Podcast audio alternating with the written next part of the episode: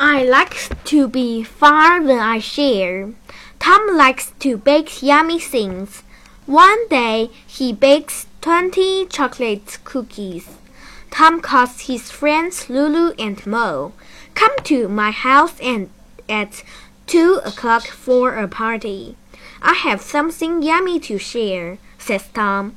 Tom puts three plates on the table. He puts four cookies on the each plate.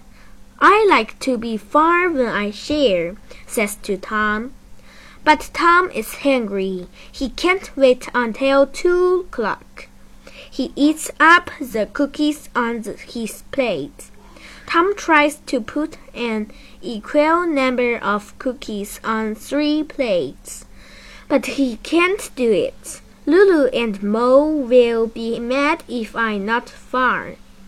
Tom thinks. So he eats up all the cookies. Tom looks at the clock. I must bake something yummy for my friends, he says.